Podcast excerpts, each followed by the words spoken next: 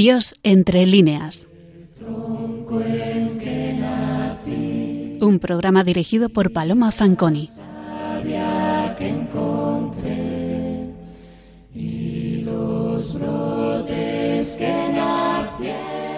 Buenas noches, queridos oyentes de Radio María. Espero que hayan tenido ustedes un feliz y provechoso descanso en estos días estivales que el año nos regala para reponer las fuerzas necesarias en aras de abordar el nuevo curso con el ímpetu y el brío que la vida nos exige. Y si hay un escritor en la historia de nuestras letras dotado de ímpetu y brío vital, es, sin duda, el Fénix de los Ingenios, Lope de Vega, autor al que quisiera dedicar más de un programa por la fecundidad de su obra y por la intensidad de su vida. Sé que es un escritor al que muchos de ustedes habrán echado de menos a lo largo de mi andadura por esta emisora, a pesar de que lo hemos mencionado en muchas ocasiones, como por ejemplo cuando abordamos el tema de la Inmaculada Concepción, en que analizamos una de sus comedias dedicadas a tal asunto. Pero es que Lope es un autor que exige una dedicación especial. Siempre se aborde el género lírico, el narrativo o el dramático, se trate de analizar ingenio, arte u originalidad, se considere la producción artística de nuestras letras en clave sacra o en clave profana, porque Lope es un océano en el que la poesía religiosa escrita en nuestra lengua alcanza cimas de incuestionable emotividad que todavía hoy el pueblo cristiano que reza en español sigue recitando. Intentaré aportarles a ustedes una semblanza de este espíritu inquieto donde los haya, que fue nuestro gran dramaturgo áureo, pero vaya por delante que es un escritor en el que vida y obra son inseparables. No podemos penetrar en su arte literario sin conocer los pormenores, a veces muy contradictorios, de su paso por este mundo. Por eso, esta noche, basándome en el más leído que citado libro del controvertido crítico español Joaquín de Entrambas Aguas titulado Vivir y crear de Lope, quiero retratarles a ustedes el devenir biográfico de nuestro más popular autor del siglo de oro, teniendo muy en cuenta y a veces reproduciendo fragmentos textuales de la obra, el incuestionable conocimiento de su vida y su producción literaria que el catedrático de literatura mencionado, autor del citado libro, expone. Hijo de un bordador montañés, migrado a Madrid, nace Lope de Vega en la corte en 1562. Estudia sus primeras letras con el poeta Vicente Espinel y se matricula posteriormente en el Colegio Imperial de los Jesuitas de la calle Toledo de Madrid. Cursa después cuatro años, de 1577 a 1581, en el Colegio de los Manriques de la Universidad de Alcalá, pero no logra ningún título. Sus altos protectores dejan de costearle los estudios, así que Lope no consigue el grado de bachiller y para ganarse la vida tiene que trabajar como secretario de aristócratas y prohombres o escribiendo comedias y piezas de circunstancias. En 1583 se alista en la Marina y pelea en la batalla de la Isla Terceira a las órdenes de su futuro amigo Álvaro de Bazán, primer marqués de Santa Cruz, a cuyo hijo, tiempo después, dedicaría una comedia. Estudió por entonces, quizá hacia 1586, artes liberales con el maestro Juan de Córdoba y matemáticas y astrología en la Academia Real con Juan Bautista Labaña, cosmógrafo mayor de Felipe II, y sirvió de secretario al marqués de las Navas. Pero el Fénix nunca consiguió ningún título académico relevante, carencia que le echarían en cara posteriormente muchos de sus detractores. Elena Osorio, a la que conoció en 1583, fue su primer gran amor, la filis de sus versos, que en 1587 aceptó por conveniencia entablar una relación con el noble Francisco Perrenot Granvela, sobrino del poderoso cardenal Granvela. Un despechado Lope de Vega hizo entonces circular contra ella y su familia unos libelos muy ofensivos. La familia Osorio lo denunció y Lope fue condenado al destierro de la corte por ocho años y dos del reino de Castilla. Se casó en 1588 con Isabel de Urbina, la belisa de sus versos, y el 28 de mayo del mismo año se alista en la Armada Invencible. En diciembre de 1588 volvió en el navío San Juan, después de la derrota, y se dirigió a Valencia, tras quebrantar la condena, pasando por Toledo.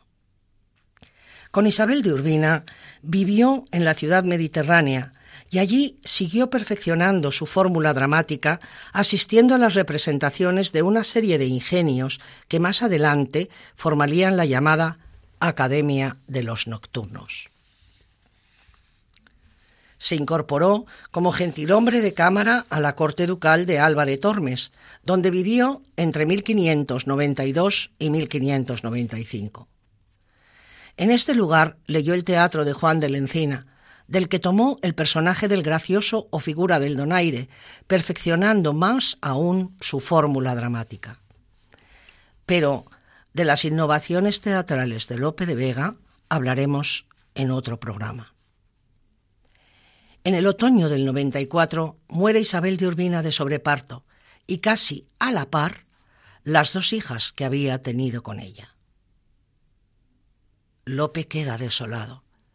Con Isabel de Urbina asistimos a la etapa más estable, podríamos decir, de su agitada biografía.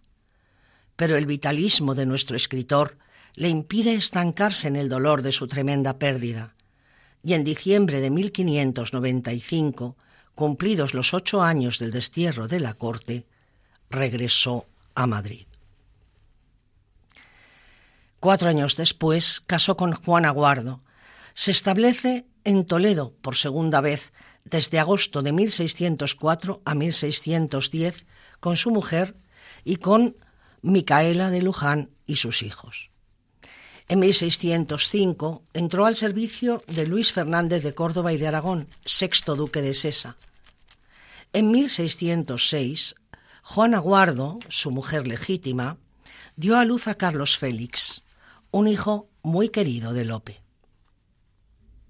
En 1609 leyó y publicó su arte nuevo de hacer comedias, obra teórica de carácter capital, contraria a los preceptos neoaristotélicos, e ingresó en la Cofradía de Esclavos del Santísimo Sacramento en el Oratorio de Caballero de Gracia, a la que pertenecían casi todos los escritores relevantes de Madrid. Entre ellos, Francisco de Quevedo, que era amigo personal de Lope, y Miguel de Cervantes. Con este último tuvo unas relaciones tirantes a causa de las alusiones antilopescas de la primera parte del Quijote. Al año siguiente se adscribió Lope al oratorio de la calle del Olivar. En 1613 recibe uno de los golpes más duros de su existencia, el fallecimiento de su amadísimo hijo, Carlos Félix, a tenor de lo cual escribe una estremecedora elegía de lo más bello de su lírica, de la cual extraemos algunos fragmentos. Este de mis entrañas dulce fruto, con vuestra bendición, oh Rey eterno, ofrezco humildemente a vuestras aras, que si es de todos el mejor tributo, un puro corazón humilde y tierno, y el más precioso de las prendas caras, no las aromas raras entre olores fenicios y licores sabeos, os rinden mis deseos, por menos olorosos sacrificios, sino mi corazón, que Carlos era, que en el que me quedó menos os diera. Diréis, Señor, que en daros lo que es vuestro ninguna cosa os doy, y que querría hacer virtud necesidad tan fuerte, y que no es lo que siento lo que muestro, pues anima su cuerpo el alma mía, y se divide entre los dos la muerte. Amábaos yo, Señor, luego que abristes mis ojos a la luz de conoceros, y regalóme el resplandor suave. Carlos fue tierra, eclipse padecisteis, divino sol, pues me quitaba el veros, opuesto como nube densa y grave. Gobernaba la nave de mi vida aquel viento, de vuestro auxilio santo por el mar de mi llanto, al puerto del eterno salvamento. Y cosa indigna, navegando, fuera que rémora tan vil me detuviera. Y vos, dichoso niño, que en siete años que tuvistes de vida, no tuvistes con vuestro Padre en obediencia alguna. Corred con vuestro ejemplo mis engaños. Serenad mis paternos ojos tristes, pues ya sois sol donde pisáis la luna. De la primera cuna a la postrera cama, no distes un sola una hora de disgusto, y ahora parece que le dais, si así se llama lo que es pena y dolor de parte nuestra, pues no es la culpa, aunque es la causa vuestra. Yo para vos, los pajarillos nuevos diversos en el canto y las colores, encerraba, gozoso de alegraros. Yo plantaba los fértiles renuevos de los árboles verdes, yo las flores de quien mejor pudiera contemplaros, pues a los aires claros del alba hermosa apenas saliste, Carlos mío, bañado de rocío, cuando marchitas las doradas venas, el blanco lirio convertido en hielo cayó en la tierra, aunque traspuesto al cielo.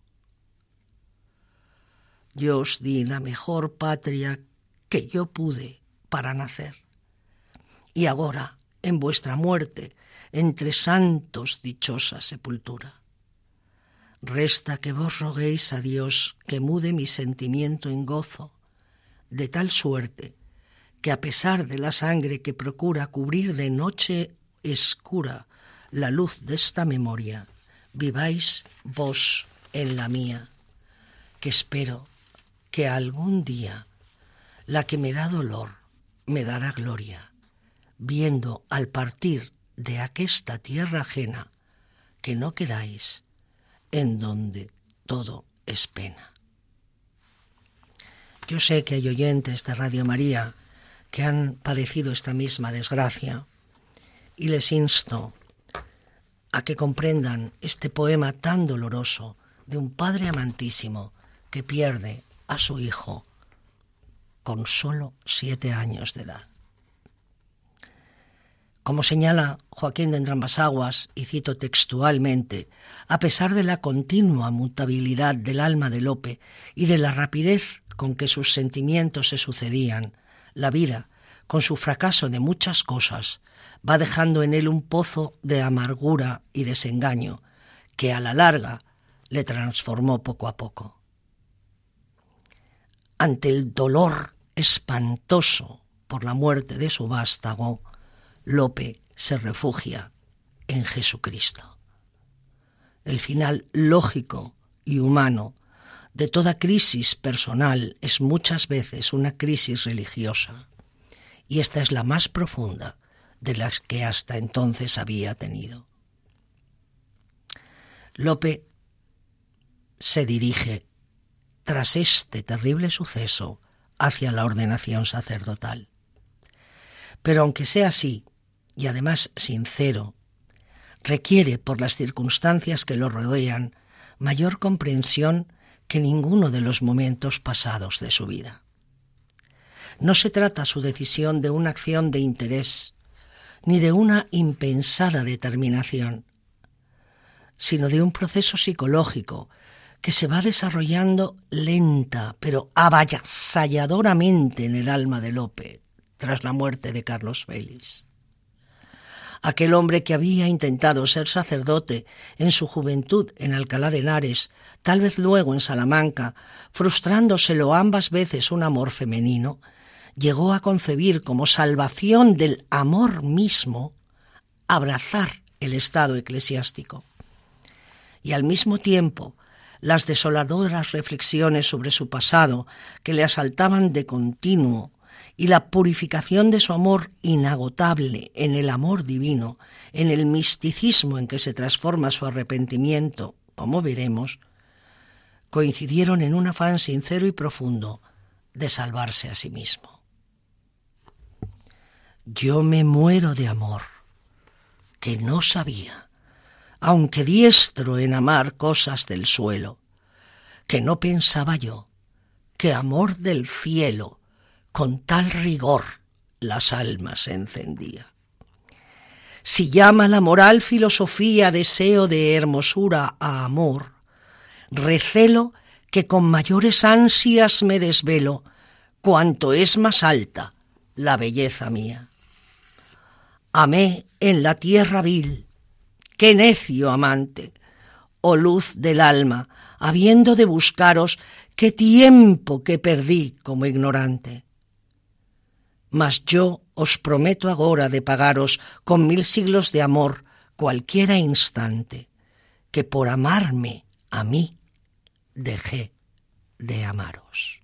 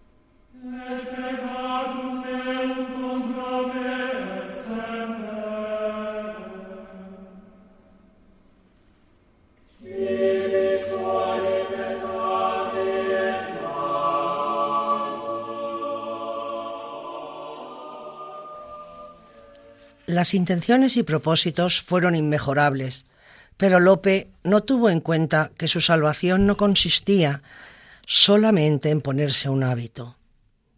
No obstante, debemos recordar que para juzgar a Lope en lo que resta de su vida, no podemos olvidarnos, ante las derrotas de la virtud del poeta, de las valientes luchas con que intentó evitarlas y de las victorias que alguna vez tuvo porque en Lope hay que distinguir dos colosos que están en pugna, el genio y el hombre, lo divino y lo humano, gigantescos como todo lo suyo.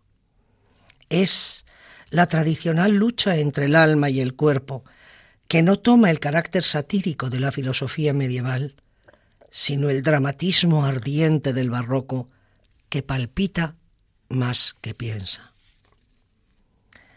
Lope hubiera necesitado que las fuerzas divinas apagaran en él todo lo humano con lo que luchaba, y entonces hubiera logrado el milagro de la quietud de su alma y de su vida.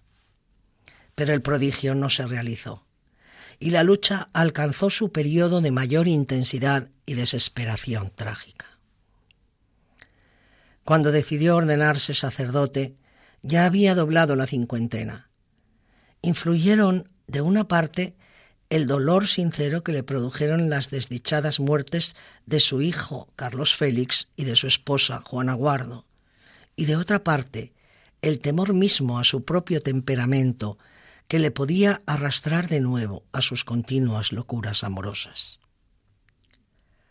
Tras largas vicisitudes para conseguir las autorizaciones pertinentes, y a pesar de las chanzas e infinitas ironías que el pueblo y los bates del momento hicieron sobre el suceso, Lope se ordena presbítero el 24 de mayo de 1614 y celebra su primera misa en el convento del Carmen Descalzo de Toledo, al que pertenecía su confesor, Fray Martín de San Cirilo, a quien dedicó ese mismo año sus rimas sacras.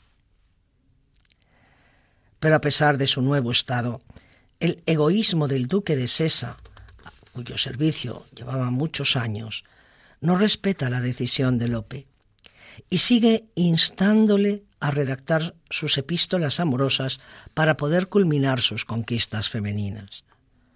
El poeta se resiste a ello y le suplica en emotivos términos que desista de tal requerimiento. Leemos en una sincerísima carta a su protector lo siguiente. No se canse de venir aquí a la noche, pues bien puedo, como a tan gran señor y dueño mío, hablar tan claro, que como cada día confieso este escribir estos papeles, no quisieron el de San Juan absolverme si no daba la palabra de dejar de hacerlo, y me aseguraron que estaba en pecado mortal. Heme entristecido de suerte que creo no me hubiera ordenado si creyera que había de dejar de servir a vuestra excelencia en alguna cosa, mayormente en las que son tan de su gusto. Si algún consuelo tengo, es saber que vuestra excelencia escribe tanto mejor que yo, que no he visto en mi vida quien le iguale. Y pues esto es verdad infalible y no excusa mía, suplico a vuestra excelencia tome este trabajo por cuenta suya, para que no llegue al altar con este escrúpulo, ni tenga cada día que pleitear con los censores de mis culpas, que le prometo que me aventaja tanto en lo que escribe como en haber nacido hijo de tan altos príncipes. No había osado jamás decir esto a vuestra excelencia por mi amor inmenso y mis infinitas obligaciones, trampeando cada día lo mejor que podía el modo de confesarme. Ya ha llegado a no ser posible menos. Pero el duque de Sesa no acepta su dimisión y a pesar de las súplicas, el bate finalmente sucumbe. Tenía varios hijos que alimentar y continúa así con la vil encomienda, torturado su espíritu con más crueldad que nunca por el remordimiento, hasta el punto de que cayó enfermo y enflaqueció extraordinariamente. Existen minuciosos datos que se refieren a la vida cotidiana de Lope por esta época. Se levanta muy temprano, casi con el alba, y empieza a trabajar inmediatamente. Luego dice misa en su oratorio, alguna vez ante el duque de Sesa, y muchas veces derramando amargas lágrimas. Cuando en mi mano, Rey eterno, os miro, y la cándida víctima levanto, de mi atrevida indignidad me espanto, y la piedad de vuestro pecho admiro. Tal vez el alma con temor retiro, tal vez la doy al amoroso llanto, que arrepentido de ofenderos tanto, con ansias temo y con dolor suspiro. Volved los ojos a mirarme, humanos, que por las sendas de mi error siniestras me despeñaron pensamientos vanos. No sean tantas las miserias nuestras, que a quien os tuvo en sus indignas manos, vos le dejéis de las divinas vuestras. No pierde Lope la esperanza en la infinita misericordia divina, a la que suplica que en algún momento venga a socorrerle del tormento que le provoca su pecado. No escribe este soneto el Fénix en este momento, pues no forma parte de la colección de poesías que incluyó en sus rimas sacras, sino de una posterior titulada Triunfos Divinos.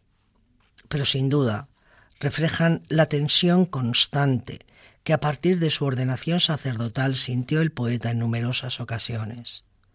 No sólo porque continuara con los encargos de su despiadado mecenas, tareas que desempeñó hasta casi el final de sus días, sino por otros avatares amorosos que a pesar de su sotana le llevaron a engendrar dos hijos más de su sacrílega relación con Marta de Nevales.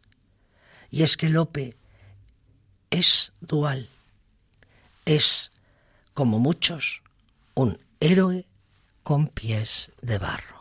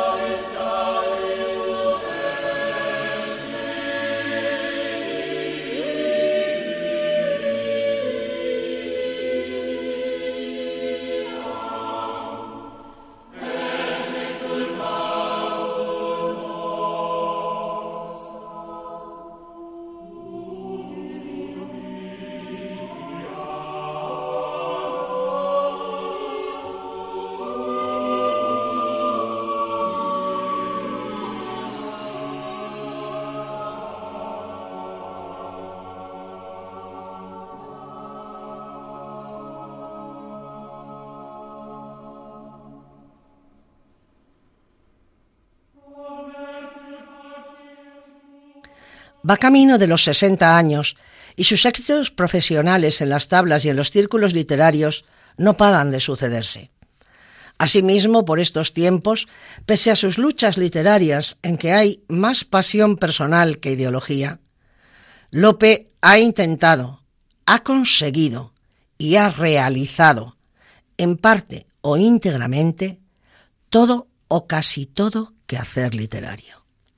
La novela pastoril en la Arcadia, el poema de Raigambe tradicional en el Isidro, los poemas renacentistas en la hermosura de Angélica a lo Ariosto, o en la Jerusalén conquistada a lo Tasso, la lírica petrarquista en las rimas, la novela bizantina en el peregrino en su patria, o la cortesana en su novelística menor, la poesía estética y religiosa en los soliloquios y los pastores de Belén, y continúa realizando toda empresa literaria conforme a su época, aunque surja en campo contrario.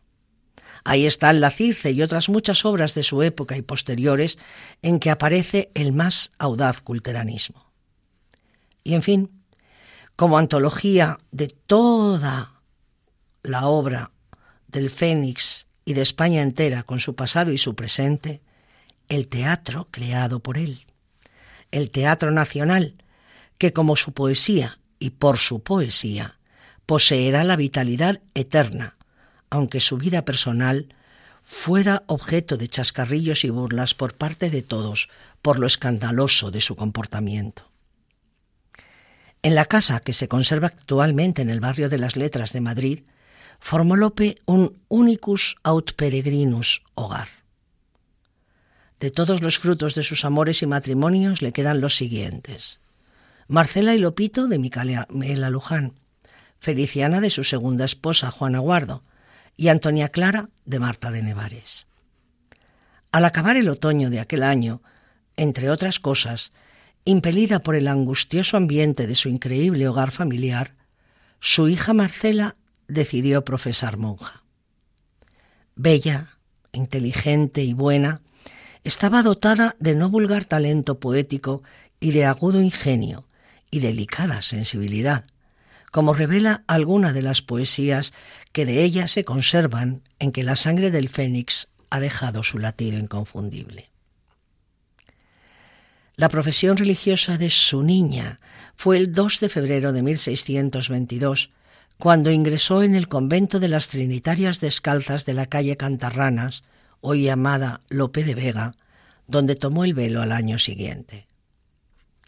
El Fénix describe con su habitual espontaneidad la belleza de Marcela y su toma de hábito en una epístola poética dirigida a su gran amigo Francisco Herrera Maldonado, de la cual selecciono algunos versos para mostrar la ternura del gran bate para con sus hijos, pues lo que sí tenemos que resaltar es que fue un padre amantísimo, y de los acontecimientos que con ellos le esperaban fue esta decisión de Marcela casi su única alegría hemos visto la desoladora égloga a la muerte de Carlos Félix, los acentos más tristes de nuestro galope. Veremos ahora los más gozosos versos de amor paternal que escribió. Marcela, de mi amor primer cuidado, se trató de casar y libremente una noche me dijo el desposado. Las esposas de Dios, las almas puras que aquí llaman descalzas trinitarias, que andan descalzas, pero van seguras. Advertidas las cosas necesarias y adornando su templo mi cuidado de ricas telas, de riquezas varias, previenen a la boda el desposado, supuesto que él estaba prevenido, si bien las hace siempre disfrazado. Sale Marcela, y perdonados ruego si el amor se adelanta, que quien ama juzga de las colores como ciego. No vi en mi vida tan hermosa dama, tal cara, tal cabello y gallardía, mayor pareció a todos que su fama. Ayuda a la hermosura, la alegría, el talle, el brío, al cuerpo que estrenaba los primeros chapines aquel día. Aunque iba nuestra novia tan segura, el marqués de Pobar fue con la guarda honrando su modestia y compostura. Pero mejor el ángel de la guarda que la llevaba a su divino esposo, para quien años dieciséis la guarda. Conforme avanzaban los últimos años de la vida de Lope, fueron aumentando cada vez más su dramatismo y su desilusión. Desde la muerte de Marta de Nevares en 1632, ciega y trastornada mentalmente, a la que cuidó amorosísimamente, la vida del poeta fue perdiendo aquel brío e impulso de otros tiempos, sin que le sirviera de consuelo la ingente mole de su obra. Y él se dedicó a meditar sobre cuanto había realizado a lo largo de su vivir, arrepintiéndose de sus errores y llegando hasta imponerse a sí mismo penitencias corporales a diario. En el año siguiente, 1633, un acontecimiento familiar dejó su casa más reducida aún. Su hija Feliciana se casó. El último libro publicado por el autor, donde recopiló obras de muchísimo antes junto con otras de esta época, salió a fines de noviembre de este mismo año de 1633 con el título Rimas de Tomé de Burguillos. Juan Pérez de Montalbán, que por haber estado junto a Lope en estos últimos años de su vida acompañándole continuamente, supo el detalle de cuanto le sucedió, alude a que en 1634 tuvo el autor dos disgustos que le tenían casi rendido a una continua pasión melancólica. El primero fue la muerte de su hijo Lope Félix, aquel Lopito de conducta irregular que, ambicioso de enriquecerse con rapidez, habiéndose embarcado en una expedición de aventureros que proyectaba pescar perlas en la isla Margarita, famosa por la producción de ellas, naufragó sin que se salvara ninguno de los tripulantes de la nave en que navegaba. No hay ninguna carta de esta época en que con franca intimidad exprese su dolor, pero sí un poema titulado Felicio, égloga pescatoria en la muerte de don Lope Félix del Carpio Luján, donde, entre el atuendo poético del diálogo pastoril en que relata el suceso, destacan momentos emotivos indiscutibles. Pero tal vez Lope no quiso a ninguno de sus hijos con la pasión orgullosa de padre con que amó a Antonia Clara, cuya venida al mundo le había costado tanta vergüenza y tantos remordimientos. Ya desde niña había dedicado a Clarilis, como él la llamaba, toda su vigilancia y educación no vulgar entonces. La amadísima hija servía de amanuense al poeta, sabía cantar maravillosamente y tenía otras mil habilidades, entre ellas recitar junto con sus hermanos los versos que para las fiestas familiares componía su padre. Pero acontece a Lope la calamidad última. El otro disgusto capaz de acabar con una persona, según dijo Pérez Montalbán. Antonia Clara desaparece también de su existencia para siempre, dejando tras de sí una estela de vergüenza. Aquel año de 1634 se fuga con un galán. Lope de Vega, en la égloga Filis, una de sus églogas más autobiográficas, que son acaso sus mejores elegías, ha dejado el relato puntual y poético de este suceso que acabó con su vida. En los maravillosos versos de esta composición palpita más que la resignación con la desgracia, la amarga impotencia de vengarla siquiera. Pero la ingratitud de su hija le duele aún más. Y ese doloroso amor paterno se transcribe en versos magistrales otra vez cuando se queja el afentado padre. No pienses que la aurora amanecía hasta que me decía Filis Bella, escribe, Eliso, que ya te traigo el día. Y muchas veces, ay contraria estrella, ella escribía lo que yo dictaba, que hasta el alma quería hablar por ella. Otras veces parece que tomaba de sus ojos la luz de los concetos, y no era lo que menos acertaba. Juzgaba yo sus ojos tan discretos que pensaba que versos producían, como suele la causa, a los efetos.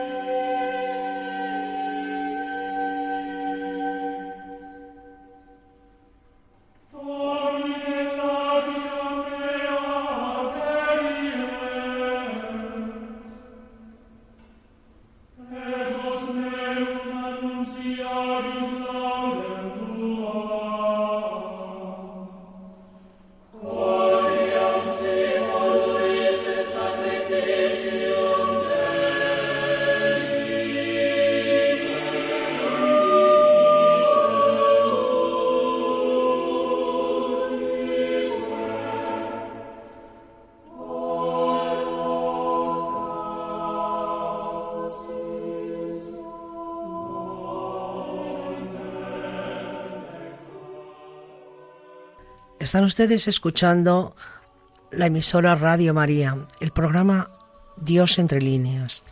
Les habla Paloma Fanconi. Hoy estamos haciendo una semblanza biográfica de nuestro gran bate del siglo de oro, Lope de Vega. Después de los tristes acontecimientos que acabamos de narrar, rodeado de sombras que atenazaban su alma con el recuerdo y los remordimientos, acertaba Lope en comparar su vida a comienzos de 1635 con un huerto deshecho por la tormenta que en sí mismo llevaba, sin esperanzas de primavera. Lope ya no levantó cabeza. Siguió escribiendo algo más, pero solo pequeñas obras. Su alma estaba herida de muerte. Así nos la narra Alonso Pérez de Montalbán. Quedó más sosegado por dos horas, pero luego se conoció el peligro evidente y le trujeron el último remedio de la santa extremaunción. Recibióla, llamó a su hija, Feliciana, claro, echóla su bendición y despidióse de sus amigos como quien se partía para una jornada tan larga. Aconsejó a todos la paz, la virtud y el cuidado de sus conciencias. Díjome a mí que la verdadera fama era ser bueno, y que él trocara cuantos aplausos había tenido por haber hecho un acto de virtud más en esta vida. Y volviéndose a un Cristo crucificado, le pidió con fervorosas lágrimas perdón por el tiempo que había consumido en pensamientos humanos, pudiendo haberle empleado en asuntos divinos. Que aunque mucha parte de su vida había gastado en los autos sacramentales historias sagradas, libros devotos, elogios de los santos y alabanzas de la Virgen Santísima y el niño recién nacido en todas sus fiestas, quisiera que todo lo restante de su ocupación fuera semejante a esto. Resignó en las manos de Dios su voluntad. Prometió no ofenderle jamás aunque viviera muchos años.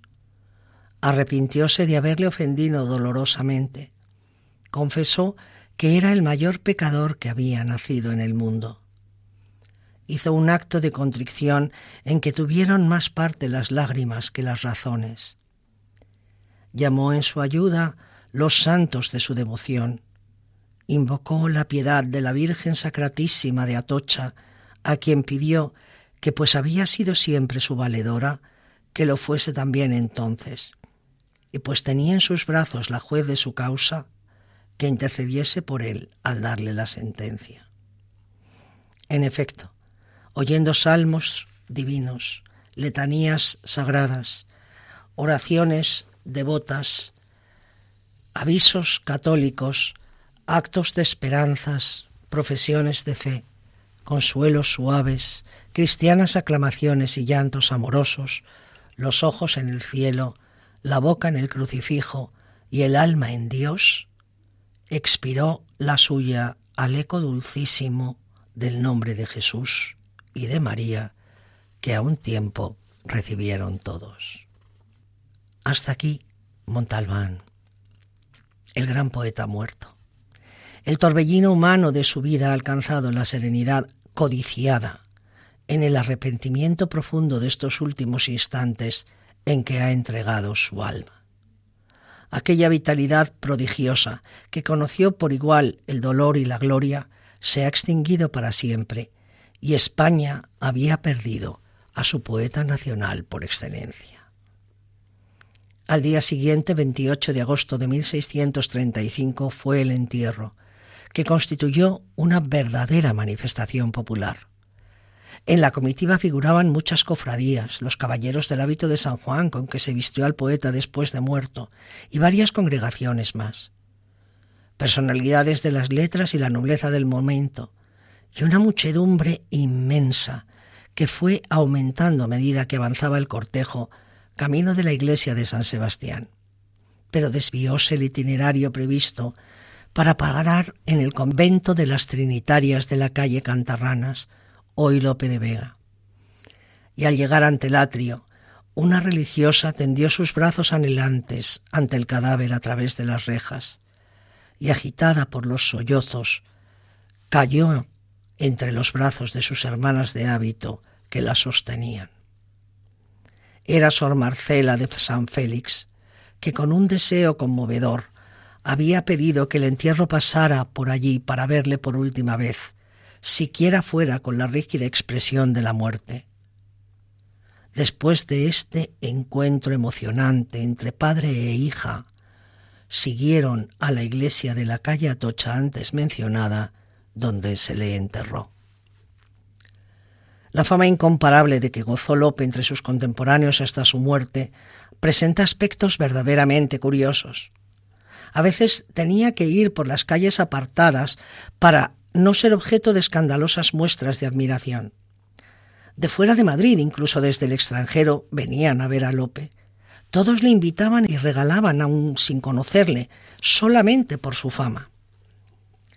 Pero no únicamente su nombre hallaba eco en todas partes, sino que pasó a designar lo bueno desde veinte años antes de morir. Ser de Lope una cosa era calificarla de inmejorable. Así, los mercaderes decían como alabanza máxima de sus productos que eran de Lope, y en la plaza se pregonaba fruta de Lope. De un buen guerrero se escribió ensalzándole que parecía capitán de Lope. A todo ello contribuiría, aparte de su creación literaria, sin duda alguna, su carácter encantador y simpaticísimo. Poseyó una personalidad inconfundible.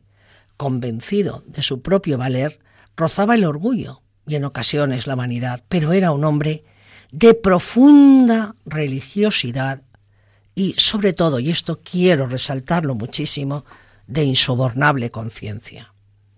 Esto es importantísimo para entender a Lope. Si algún mérito moral tiene su persona, es que nunca, jamás justificó su conciencia. Y esto es un dato importantísimo en las almas. Tuvo hondos y sincerísimos remordimientos, y tras ello surgen crisis internas de ardiente arrepentimiento, un arrepentimiento lleno de verdad, aunque más tarde no dan el fruto esperado por azares diversos a los que se entrega. Por ese sincero dolor por sus culpas, hemos elegido el Miserere de Gregorio Allegri, músico italiano contemporáneo de nuestro poeta, para adornar las pausas musicales de nuestro programa de hoy porque siempre se supo mísero y pecador ante los ojos de su Creador, y le pidió perdón una y mil veces de manera conmovedora. Su optimismo vital se trasluce a cada momento por cosas a veces secundarias. Tuvo la virtud de borrar sus tristezas inmediatamente con la rapidez misma con que habían surgido. Lope siempre remonta de sus desgracias no se dejó abatir por la vida. Es sorprendente que este hombre de carácter comunicativo hallara un placer sedante en la soledad y se retrajera gustoso de la vida pública, refugiándose en la quietud del estudio, el trabajo y la oración, para los que exigía un silencio tan grande como su odio al ruido. Tal vez influyera en esta actitud su vivir irregular, temeroso de preguntas o alusiones indiscretas cuando no de burlas o desprecios de personas intransigentes. Con los años y el desgaste de la vida, todas las cualidades absolutas de Lope se fueron suavizando, y su figura alcanzó en la última época de su fecundísima existencia una serenidad que el dolor y el desengaño unidos a su inquebrantable fe católica, revistieron de indudable dignidad.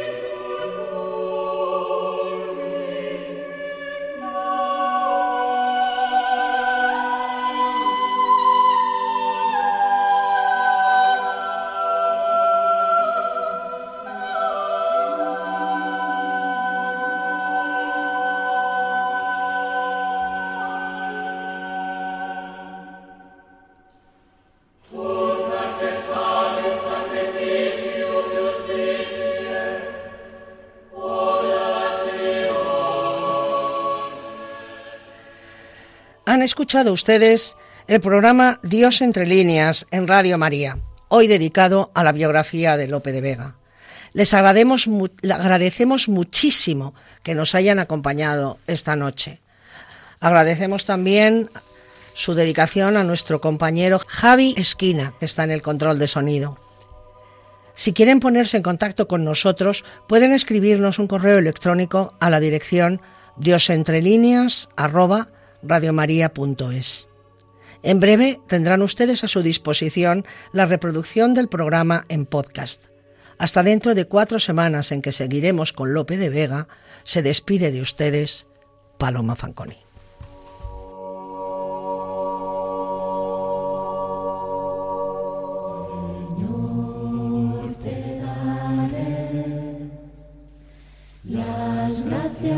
por mi vivir,